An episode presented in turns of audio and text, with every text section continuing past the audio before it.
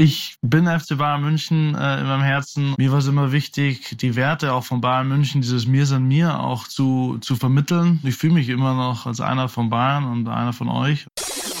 Die kurze Zusammenfassung von all den Jahren war eigentlich das Abschiedsspiel. Das hat so alles so auf den Punkt gebracht. Weil es war immer und ist immer äh, die große Liebe. Die Kinder sprechen mittlerweile vier Sprachen und ich hoffe, dann kommt noch Bayerisch dazu, dann sind es fünf der einfachste Weg, um sich fit zu halten oder vielleicht mal das ein oder andere ein Kilo Übergewicht abzunehmen, ist mit der anderen eine Stunde Tennis zu spielen. Wenn die Chefin anzieht, dann hast du keine Chance. Schön, dass ihr dabei seid bei der heutigen Folge mit Basti Schweinsteiger, der in Köln war, in einem Hotel, während ich an der Säbener Straße hier war. Und ihr habt es ja gerade schon gehört, wie verbunden der Mann mit der Nummer 31 immer noch mit dem FC Bayern ist. Wir haben unter anderem auch über sein neues Buch, einer von euch, gesprochen, das vor kurzem rausgekommen ist. Er hat uns auch verraten, was Thomas Müller vor einem Spiel auch heute nicht lassen kann. Thomas Müller war sowieso in dieser Folge sehr omnipräsent, aber ihr werdet selbst hören. Auch seine Frau Anna hat uns eine Sprachnachricht für Basti hinterlassen, über die wir beide sehr lachen mussten und wie zum Beispiel das erste Date mit seiner Anna damals war. Das erfahrt ihr ganz zum Schluss. Teilt den Podcast gern mit euren Freunden, wenn er euch gefällt und schickt uns auch sehr gern durch, wen ihr hier als nächstes gern mal als Gast sitzen haben wollt. Aber jetzt genießt erstmal die nächste knappe Stunde mit eurem Fußballgott. Hier ist der FC Bayern München.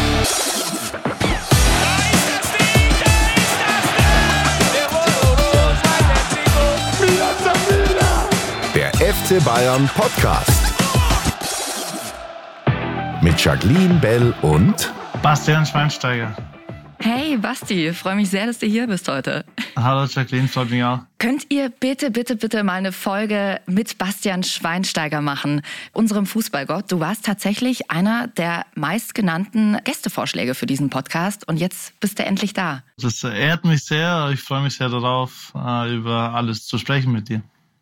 Sagen wir mal, äh, du würdest jetzt diesen Podcast hier hosten. Wen hättest du dir eingeladen? Also die Fans haben sich dich gewünscht und sagen wir mal, du würdest jetzt hier an meiner Stelle setzen. Wen würdest du einladen?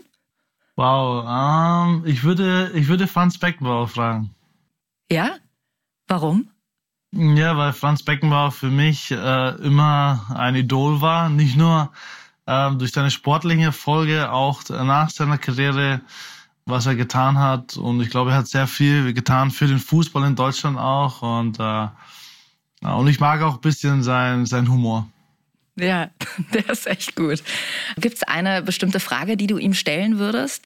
Ich hatte einmal auf einem Flug, wir hatten ein Champions League Spiel und er war mit uns im Flugzeug und dann habe ich ihn auf der auf der äh, auf Flugzeugtoilette getroffen oder so abgewechselt so, sozusagen ausgetauscht und da sind wir kurz ins Quatschen gekommen und da habe ich ihn nochmal gefragt eigentlich was so seine schönste Zeit war als Fußballer und ähm, die Frage hat mich immer brennend interessiert und da hat er damals zu mir gesagt eigentlich, dass er die, die großen sportlichen Erfolge natürlich mit Bayern München hatte, aber er hat gesagt, als, als Fußballer und als, als Mensch war die schönste Zeit für ihn in New York, als er gelebt hat. Und äh, das fand ich interessant. Und lustigerweise ist das ja in meiner Karriere dann auch so in die Richtung gegangen. Ähm, ich hatte eine, eine wunderschöne Zeit in Chicago, ähm, weil du eben dort ja auch ein bisschen anonymer auch leben konntest und ein bisschen freier als Mensch dich bewegen mhm. konntest. Ähm, aber natürlich die sportlichen größten Erfolge hatte ich eben beim FC Bayern. Und ähm, Deswegen, die Antwort hat er mir schon gegeben eigentlich. Ja. Als wir hier an der Säbener Straße erzählt haben, dass du zu uns zum Podcast kommst, da hat sich einer natürlich nicht nehmen lassen, dir auch noch eine Sprachnachricht hier zu lassen. Okay. Ja, servus lieber Basti, du bist zu Gast beim 25. FCB Podcast und deswegen meldet sich dein Lieblings-25er, der Dammerl. Hier ist der Thomas. Ich wünsche dir viel Spaß und ja, sei ein bisschen lockerer als zu deinen Zeiten als Spieler. Gell? Liebe Grüße, tschüss. Ja, du bist ja auch dafür bekannt, ne, dass du wahnsinnig unlocker bist. ja, ich wollte gerade sagen, ich glaube, wir hatten schon äh, sehr viel Spaß, auch ähm, auf dem Platz, aber äh, auch abseits des Platzes. Ich kann mich an Thomas erinnern, wir haben ja, wir waren ja relativ viel auch auf der Playstation unterwegs, in den Hotels, wo, wo, wenn du dann überall auf der Welt bist. Wir hatten schon viel Spaß zusammen. Wer hat immer gewonnen, als ihr gezockt habt an der Konsole? Oh, es war, pff, sehr unterschiedlich. Wir hatten ja da, also bei Bayern München habe ich ja oft mit ihm natürlich gespielt, aber wir hatten auch in der Nationalmannschaft eine Runde, da war dann der Holger Bartstube und der Mario Gomez in einer Mannschaft und der Thomas und ich in einer Mannschaft und da haben wir mal, ich kann mich erinnern, bei der WM 2010 in Südafrika, da haben wir dann vom ersten Tag an, als wir in Südafrika waren, haben wir bis zum letzten Tag, und wir sind ja lange in Südafrika geblieben, Gott sei Dank, ja. haben wir, glaube ich, 150 Spiele gemacht und äh, aber Thomas und ich, wir waren schon stark. Im, Im, Duett waren wir schon sehr stark und gegeneinander haben wir uns äh, interessante Fights gegeben an der Konsole. Ja. In welchen Situationen warst du denn tatsächlich mal nicht locker? Also ich finde, nach außen hin hat man ja immer nur einen Basti Schweinsteiger kennengelernt, der immer super drauf war. Aber gab es auch tatsächlich mal Situationen, also klar, bei Niederlagen wahrscheinlich, aber in denen du nicht entspannt warst? Ja, natürlich gab es Situationen auf dem Platz. Also ich, ich sag mal so, auf dem Platz, da muss es schon auch äh, professionell zugehen und die Abläufe müssen stimmen und jeder muss mitmachen. Und wenn dann mal einer nicht mitgemacht hat äh, und die Mannschaft im Stich gelassen hat, sowas hat mich schon geärgert. Und äh, ähm, abseits des Platzes oder auf dem Trainingsplatz, da kann man immer mal Witze machen und ein bisschen Spaß haben, aber wenn es dann zur Sache geht, da muss man äh, voll da sein. Und da gab es schon mal Situationen, äh, wo du dann den einen oder anderen Mitspieler ein bisschen ernst angesprochen hast. Ja. Ja. 17 Jahre Profikarriere hast du hinter dir, 13 davon beim FC Bayern. Wenn man dann noch die Zeit in der Jugend dazu zählt, waren es insgesamt 17 Jahre beim FC Bayern. Pokalsieger, Deutscher Meister, Champions League-Sieger, Weltmeister. Also hast alle Titel mitgenommen. Und jetzt lass uns doch mal gemeinsam noch mal ein bisschen in Erinnerung schwelgen. Ich bin seit 98 bei Bayern. Ich war 14, Anfang 14. Also, dass ich Profi werde, hätte ich nicht gedacht. Zum ersten Mal in einer Profimannschaft zum Einsatz kommend beim FC Bayern München der noch junge Bastian Schweinsteiger, U19-Nationalspieler. Berge Tor! Schweinsteiger! Traumtor für die Bayern. Schweinsteiger den Pfosten! Und jetzt ist es perfekt. Mir Son Triple. Ich bin einer von euch und ich werde immer einer von euch bleiben.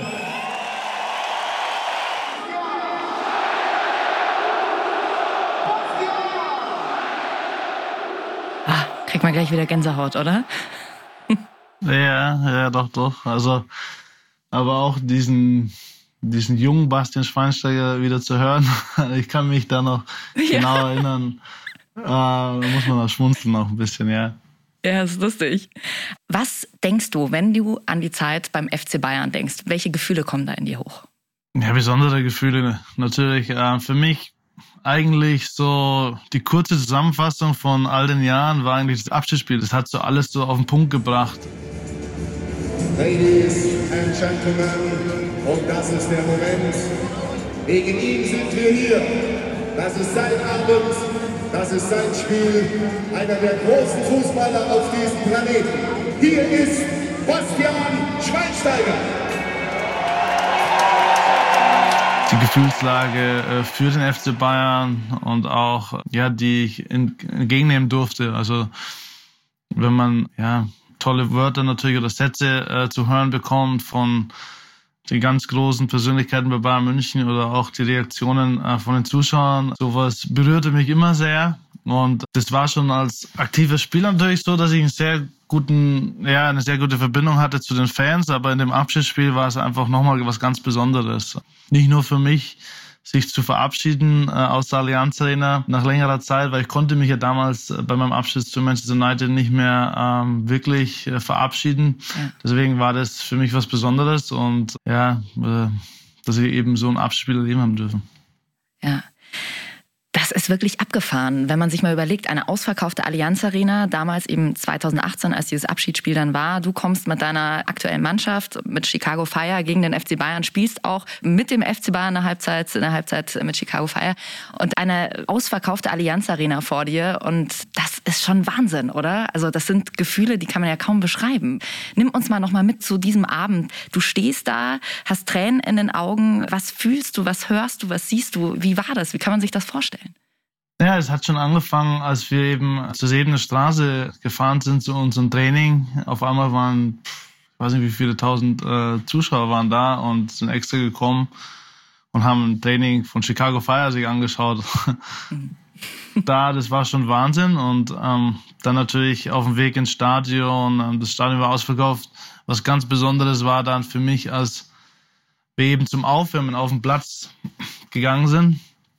Also man die, die letzten Stufen in der Allianz, wenn er eben aus dem Tunnel nach oben geht und dann diese, dieses große Stadion von innen sieht, und dann die Reaktionen von den Zuschauern, da, da kann ich mich noch genau erinnern, da hat es bei mir, sind schon Tränen in die Augen gekommen und es war nicht einfach, sich aufzuwärmen, äh, weil man halt total gerührt war. Und ähm, natürlich dann auch noch eben, dass man die ganzen ähm, Mitspieler, mit denen man die größten Erfolge gefeiert hat oder auch Niederlagen, dass die halt auch noch, dass da auch noch viele dabei waren. Plus natürlich dann dem, dem Staff oder Vorstand, mit denen eben man äh, durch dick und dünn gegangen ist äh, in den, all den Jahren, dass die dann auch, äh, auch vor Ort waren, das war was Besonderes. Und auch dieser Satz, ich bin einer von euch und werde immer einer von euch bleiben, das ist so ein starker Satz. So heißt ja jetzt eben auch dein Buch, über das wir auch sprechen werden. Also einer von euch. Du hast das gerade eben schon angesprochen. Wenn wir nochmal einen Schritt zurückgehen, du bist ja eigentlich praktisch von hier auf jetzt, bist du damals zu Manchester United gegangen. Wie war das damals? Also das war ja irgendwie schon ein bisschen plötzlich für alle. Man war so ein bisschen überrascht. So was, äh, Bastian Schweinsteiger geht. Wie hast du das damals wahrgenommen? Ja, es war so eine Zeit, wo ich gemerkt habe, vielleicht ist es jetzt der Moment äh, gekommen, was Neues mal auszuprobieren. Und ähm, ich war nicht offen für andere Vereine. Manchester United war immer hatte ich immer so ein bisschen als anderen Verein noch äh, im Auge. Der ist der einzige Verein vielleicht noch wäre, wo ich eben ähm, spielen wollte. Ähm, ich wollte mit Bayern München natürlich alles davor, ja, davor gewinnen und eben mithelfen, dass Bayern München eine der besten Mannschaften in Europa wird. Das haben wir auch dann geschafft. Aber es war dann so ein Moment, wo ich gemerkt habe, okay, ich glaube, dass es auch für beide Seiten vielleicht der Moment war, wo man gesagt hat, okay, ähm, man geht vielleicht äh, jeder seinen eigenen Weg.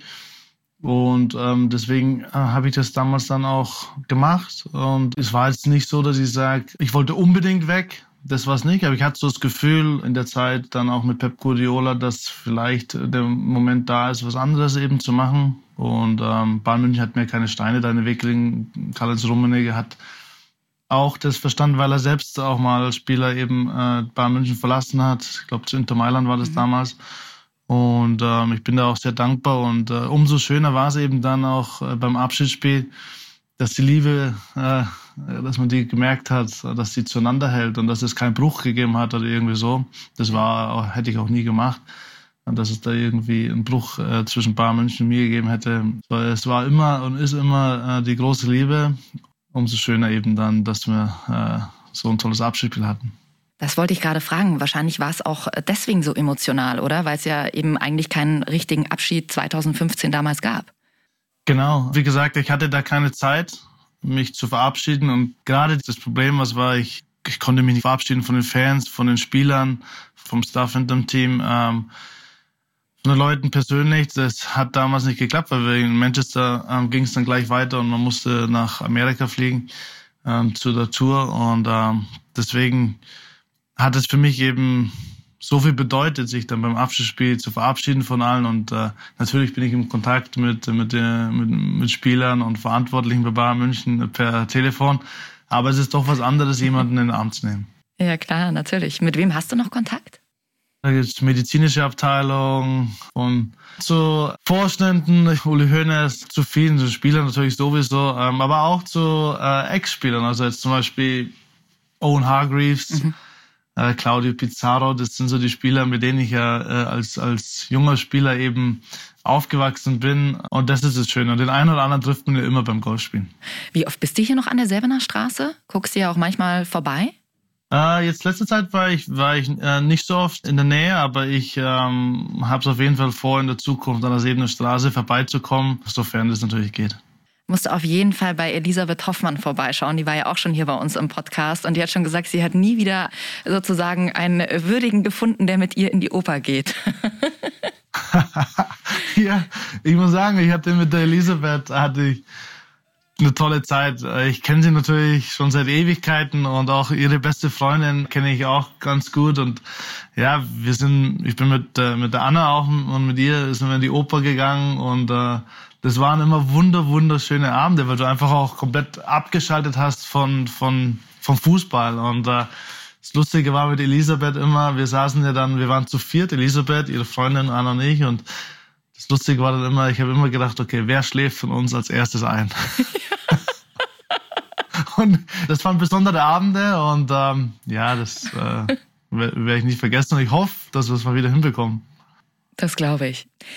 Dieser Satz, einer von euch, lass uns da noch mal ganz kurz drauf eingehen, weil es mich interessiert. Was bedeutet der jetzt noch für dich? Wir haben gerade schon über die Fans und die Verbindung der Fans zu dir gesprochen. Ja, dadurch, dass ich hier eh, ich meine, mein Nachname sagt es ja, äh, also, ich meine, er ist sehr bayerisch, ähm, geht fast kaum bayerischer, würde ich sagen. Ja. Ähm, aber auch, dass ich eben aufgewachsen bin in Oberaudorf, dann bei Rosenheim gespielt habe, dann die, die meiste Zeit in München eben gelebt habe, habe ich mich immer als einer von uns Bayern eben halt auch gesehen. Ne? Und äh, ich habe mich da nie als etwas Besonderes gesehen. Ich habe da immer auch einen sehr guten Draht zu den Fans eben gehabt und äh, ich habe auch immer bewundert, wie viel Ahnung sie auch haben. Ne? Also wenn man da mal äh, in Gespräche gekommen ist äh, mit dem einen oder anderen, das war echt höchst interessant, immer wie die sehr genau auch Dinge gesehen haben. Und, äh, und ich fühle mich immer noch als einer von Bayern und einer von euch. Und äh, ja, ich glaube,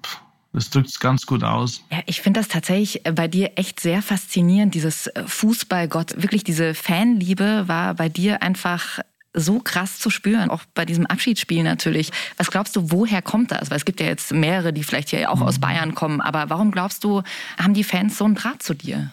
Ja, wir sind natürlich durch dick und dünn gegangen. Also ich kann mich erinnern an die Zeiten, als wir Meister geworden sind, als ich als junger Spieler Meister geworden bin, Pokalsieger geworden bin. Aber ich kann mich auch erinnern an die Zeiten, als wir ähm, eben zweimal nicht deutsche Meister geworden sind oder auch mal ein Pokalfinale verloren haben oder Champions League Finale verloren haben. Ähm, und sowas ähm, schweißt einen ja auch in einer gewissen Art und Weise zusammen. Und äh, mir war es immer wichtig, die Werte auch von Bayern München, dieses Mir san mir auch zu, zu vermitteln und zu verkörpern. Und dadurch eben, dass ich in der Jugend aufgewachsen bin bei Bayern, ist es mir vielleicht leichter gefahren, als wie vielleicht jemand, der von auswärts zu Bayern München gekommen ist, weil man ja diese Werte einfach auch verstehen muss und vielleicht hat das eben auch der Fan gespürt. Ja. Auf einer Skala von 1 bis 10, wo bist du jetzt noch auf der Mir san mir Skala? 10 ist das Maximum?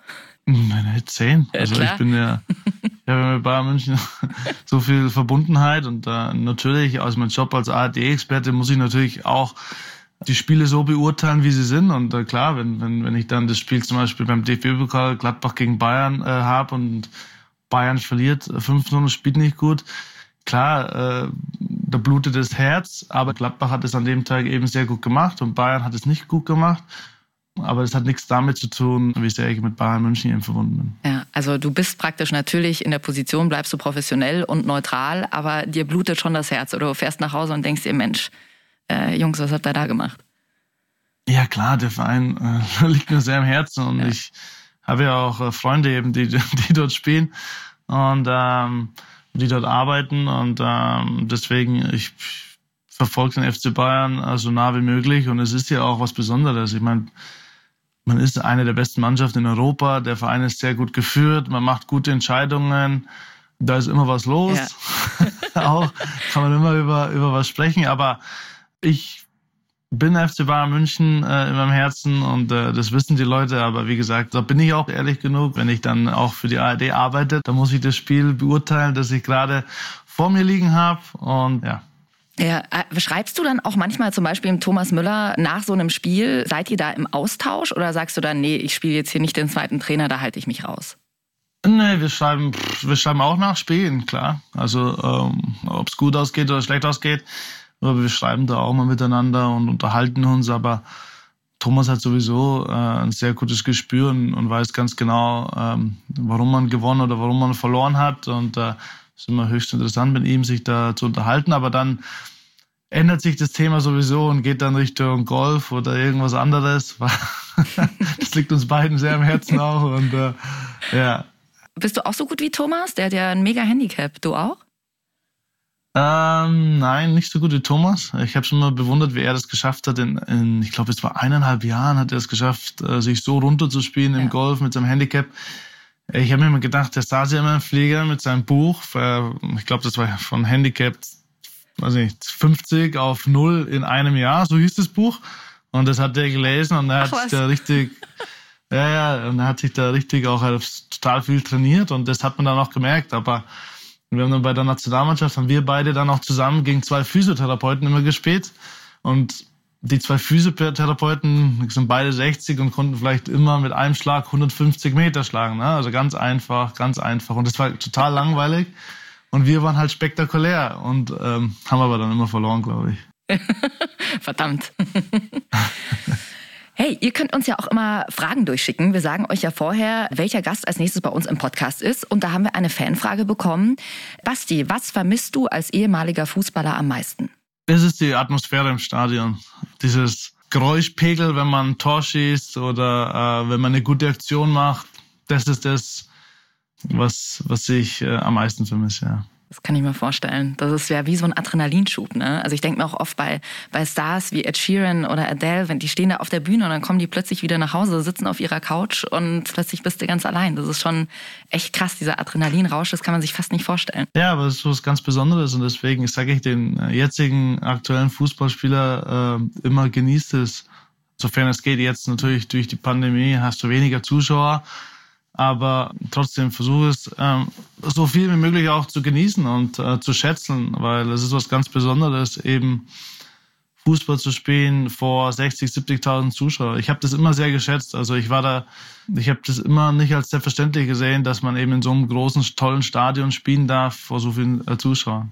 Der Buchautor, also jetzt von deinem Buch, das jetzt äh, rausgekommen ist, einer von euch, Martin Suter, der hat auch gesagt, dass du diese Fähigkeit hast, den Moment zu genießen. Und das fand ich total interessant, weil ich glaube, jeder von uns kennt das.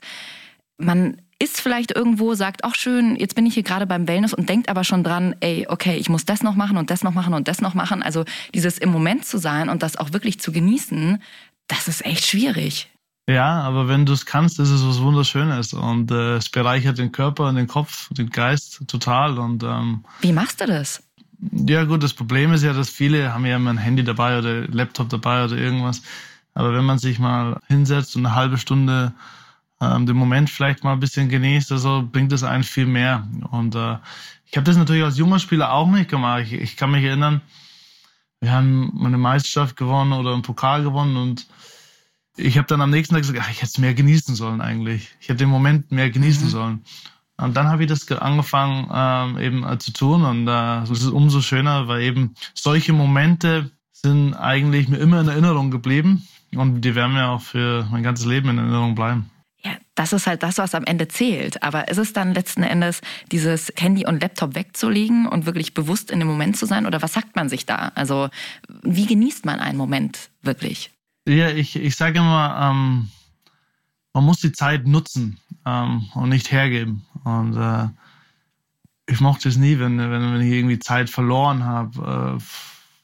Äh, also was heutzutage, man muss jeden Tag schätzen eigentlich und äh, äh, das Beste daraus machen aus, aus den Minuten, die, die man eben hat. Und so sehe ich meinen jeden Tagesablauf. Ist jetzt natürlich mit der Familie umso mehr. Ja, auch jetzt gerade so über diese letzten zwei Jahre merkt man ja auch, was sind die Momente. Es sind ja diese Momente mit der Familie, mit seinen Freunden zusammen, dass man sowas dann genießt. Und ich habe mir tatsächlich auch gesagt, ich lege öfter echt jetzt mein Handy auch weg. Nicht mehr dieses ständige irgendwie überall präsent sein, sondern irgendwie den Moment dann zu genießen. Ja, das ist gut. Oder auch Spaziergänge in, in Wäldern, Natur. Ich meine, oh, wir ja. leben in so einer schönen Umgebung. Als ich in Chicago eben gelebt habe, habe ich es ein bisschen auch manchmal vermisst. Ne? Diese frische Luft, diese tollen Seen. Mhm. In Chicago haben wir natürlich auch Seen und auch auch, äh, aber es ist ein bisschen anders und ähm, die, die Berge und so weiter, wir leben echt äh, auf einem tollen Platz auf der Welt und das muss man aufsaugen und äh, also ich, selbst jetzt, wenn ich einen Germknüttel esse oder so, da lasse ich alles links und rechts stehen und fokussiere mich nur auf den Germknödel. Perfekt. Hier ist er, der Germknödel.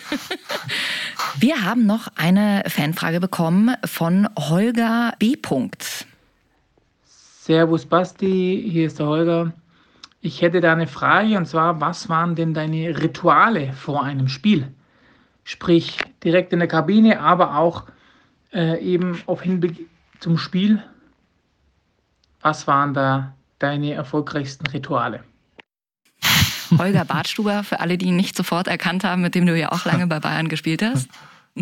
Ja, ja, was spielt Holger, er denn da an?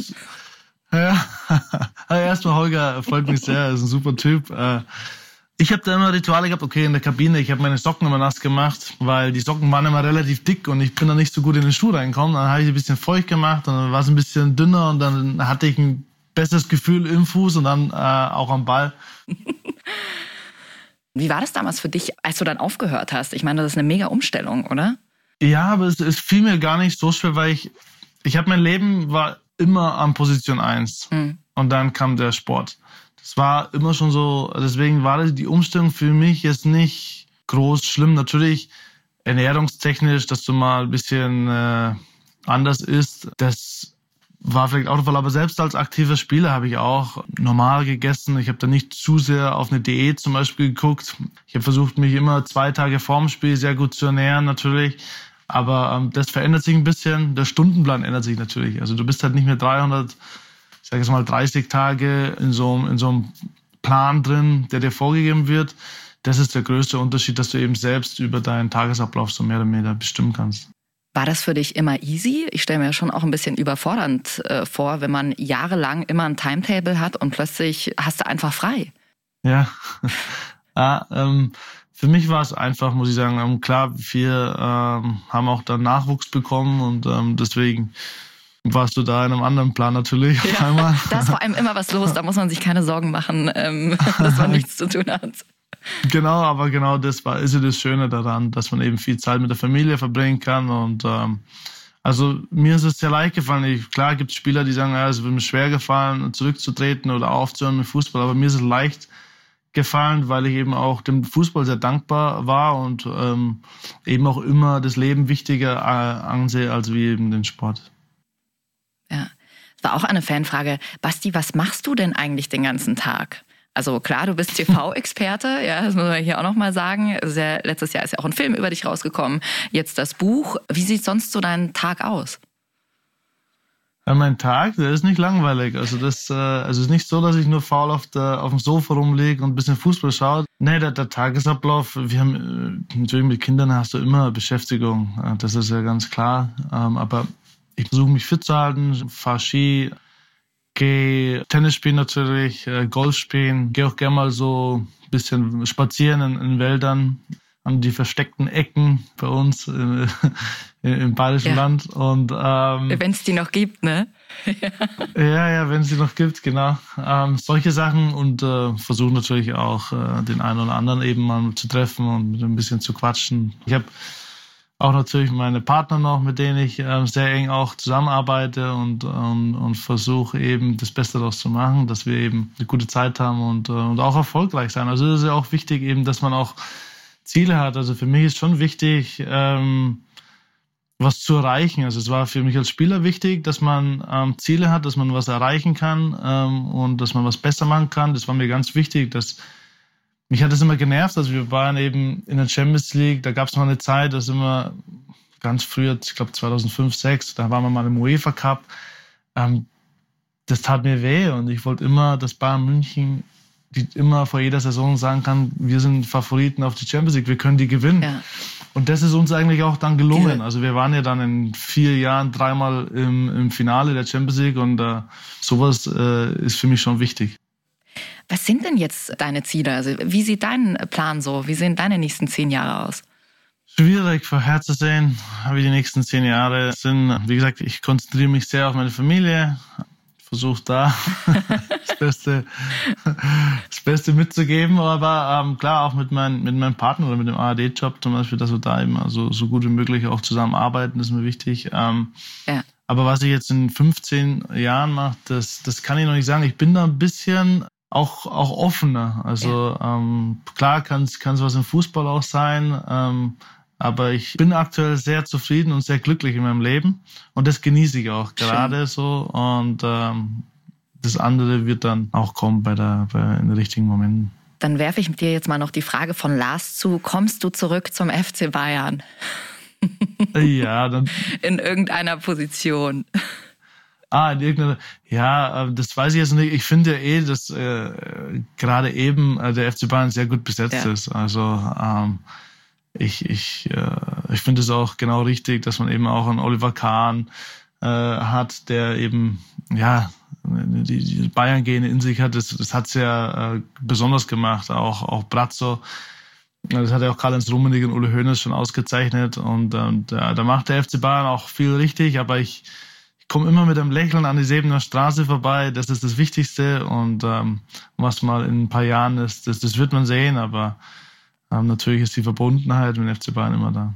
Könntest du dir vorstellen, generell die Trainertätigkeit, jetzt unabhängig ob beim FC Bayern oder woanders, könntest du es vorstellen, Trainer zu werden oder sagst du eher, boah, nee, das eher nicht?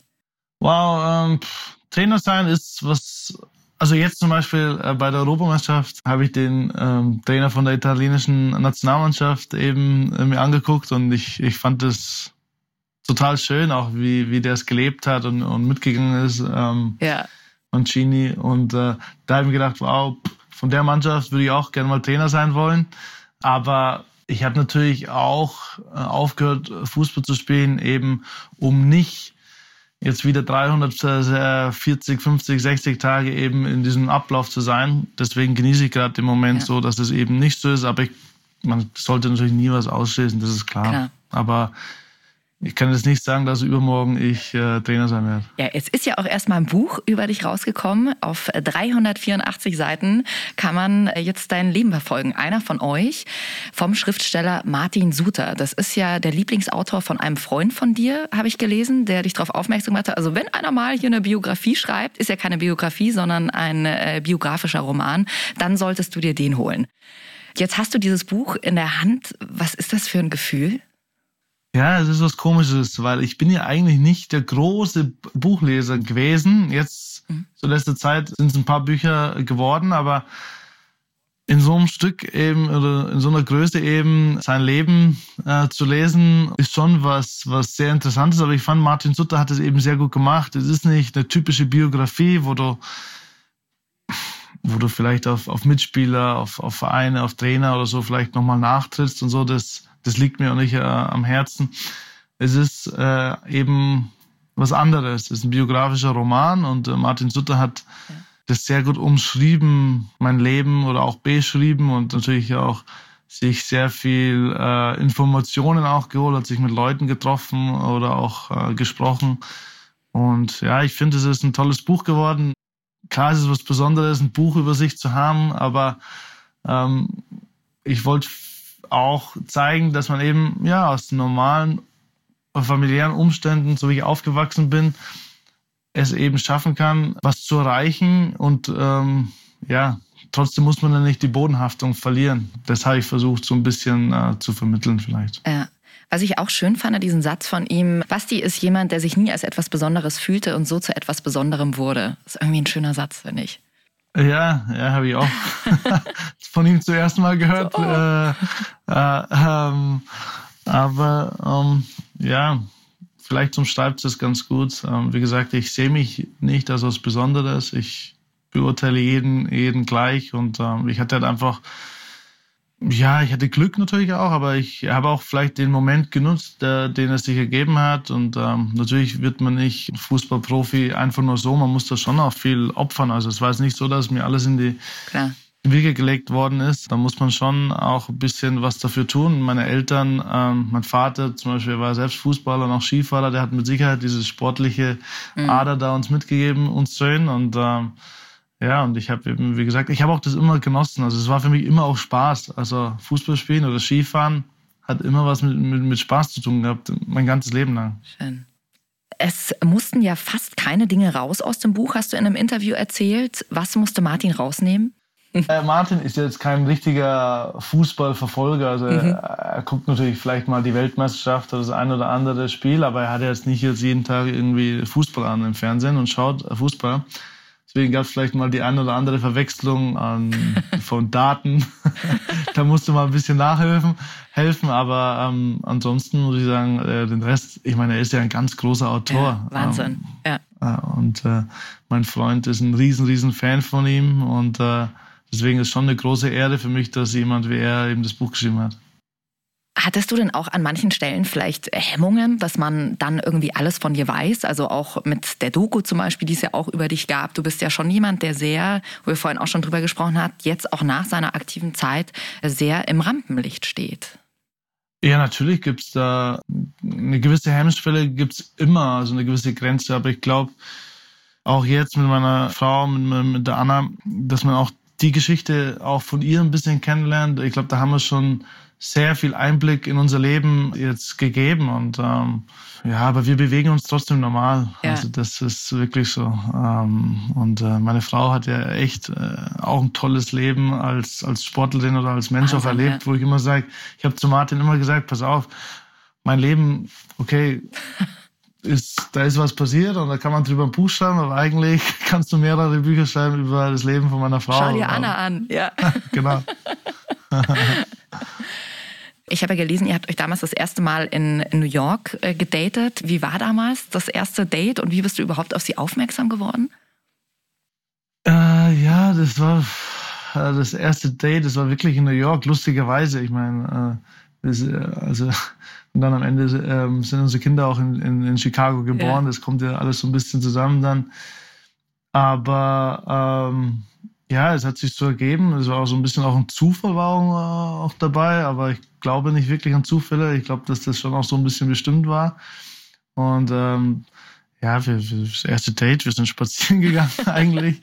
Ich habe damals, ich habe damals ja noch nicht so viel Englisch gesprochen. Also ich habe schon Englisch verstanden, ich habe es in der Schule auch, aber kann mich auch erinnern, dass von den ersten zehn Minuten vielleicht ähm, hat, hat die anderen neun Minuten und 20 Sekunden gesprochen und ich vielleicht nur 40. Ich habe halt da auch ein bisschen, muss der Frau zuhören und das ist ganz wichtig, habe ich mir immer gedacht. Aber ähm, ja, natürlich war, war das ein besonderer Moment und äh, ich kann mich genau noch an alles erinnern, ja. Wie ist das jetzt, wenn du sagst, Englisch war damals schwierig für dich?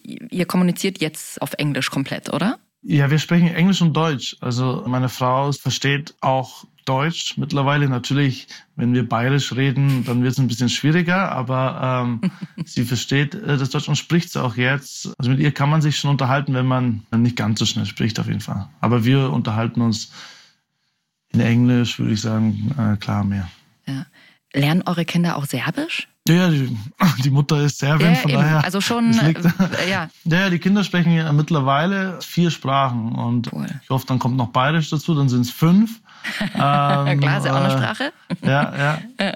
Ja, aber es ist interessant, weil es geht halt ruckzuck, weil, weil sie schalten auch total um, wissen genau, jetzt ist der Opa da, jetzt muss man so reden, jetzt müssen wir da ja. in der Sprache reden. Das ist natürlich super schön und ähm, ist was Tolles, auch wenn ich nicht immer alles verstehe.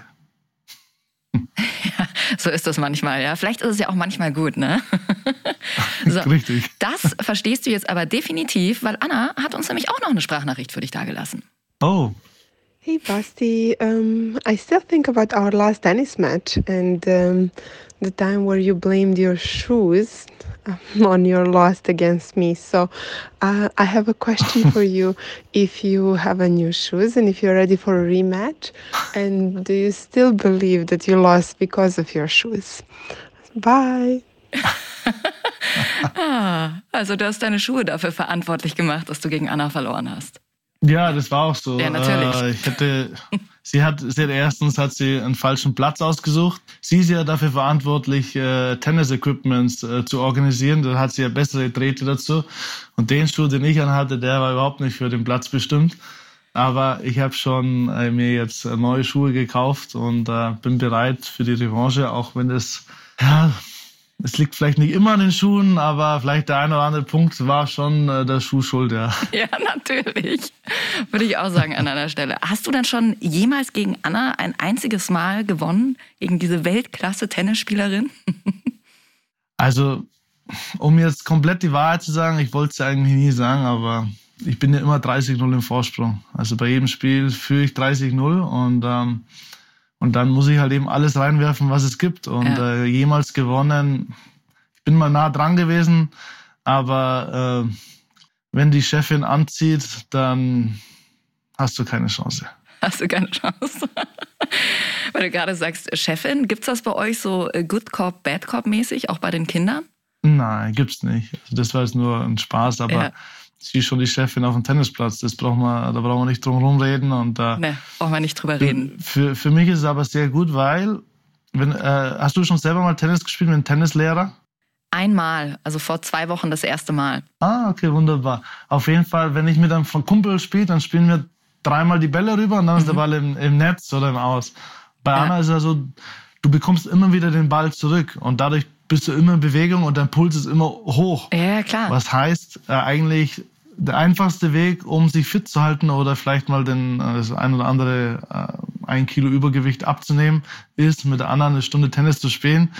Danach bin ich fix und fertig. Bist du durch? Ja. Ja, leih uns Anna mal aus. Das brauchen wir Ja. alle. Wie ist das eigentlich? Checken das eure Kinder schon, dass ihr zwei Weltklasse-Sportler seid? Also realisieren die das schon? Nein, nein, kann, überhaupt nicht. Die, die fragen nur, warum kommt jetzt da jemand her und macht ein Foto von dir? Aber sie, nee, das nicht. Sie wissen das nicht. Was sagt ihr dann? Anna hat immer gesagt, ja, weil die wissen, also wenn da jemand kommt, ein Foto gefragt, dann hat sie, glaube ich, gesagt, ja, weil die wissen, dass Mami äh, die beste Mami ist. Und dann haben sie große Augen gehabt. Aber Süß. ich kann mich jetzt gar nicht erinnern, was ich jetzt geantwortet habe zum Beispiel. Was würdest du deinen Kindern raten? Eher Tennisprofi oder eher Fußballprofi, wenn sie sich für eins entscheiden würden? Also, ich hoffe, dass sie einfach nur erstmal gute, gute Kinder werden, gute Menschen werden, das ist das Wichtigste. Aber klar, Fußball ist natürlich was Tolles, aber ich finde Tennis auch sehr interessant. Und ja. Wie kann man sich denn den Basti als Papa vorstellen? Ähm, ich bin da so, ich, wie gesagt, in gewissen Situationen kann man auch ein bisschen lockerer sein. In manchen Situationen muss man die eine oder andere Regel auch versuchen durchzusetzen. Für mich war es wichtig, dass sie Skifahren lernen. Das ist für mich wichtig, weil ich brauche Partner auf der Skihütte zum Fährt Anna kein essen. Ski? Wie bitte? Anna fährt nicht Ski? Äh, doch, doch, lernt es auch, lernt es auch, aber brauchen noch die ein oder andere, den einen oder anderen Feinschliff, so würde ich Ja. mal sagen, ja. Aber, ähm, Wedelt noch nicht perfekt runter. Okay. ja, ja, aber, aber ist schon, ähm, man merkt schon, dass, dass die Sportlerin Athletin ist. Ja, klar. Bist du eher so der Spaßvogel oder wenn du sagst, hey, es gibt schon auch ein paar Regeln bei mir, welche Regeln sind das? Ja, wir, also zum Beispiel Fernsehen ist bei uns nicht oft. Mhm. Ne? Also bei uns gibt es sehr viele Bücher. Das ist ganz wichtig.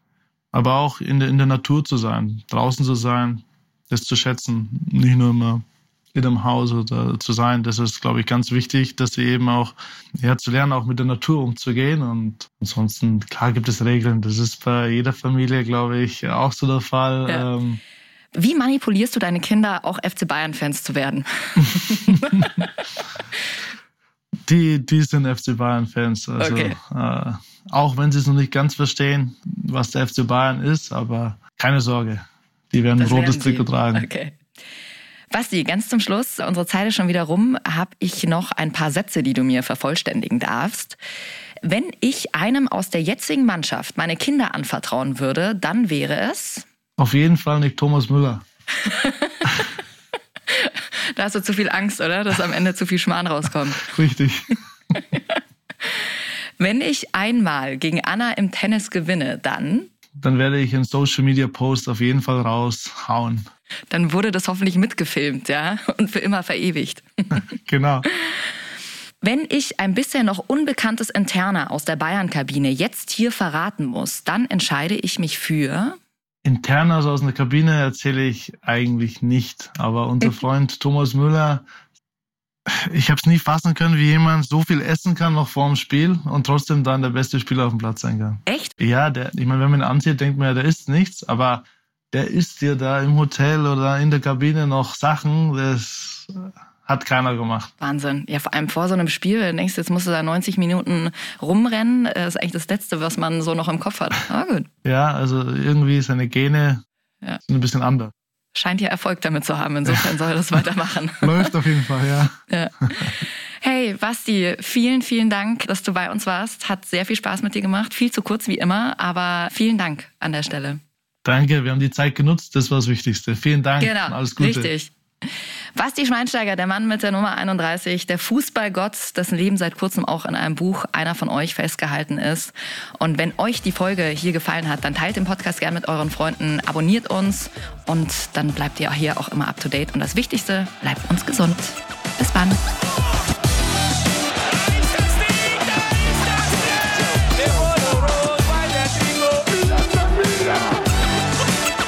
Ciao, fertig.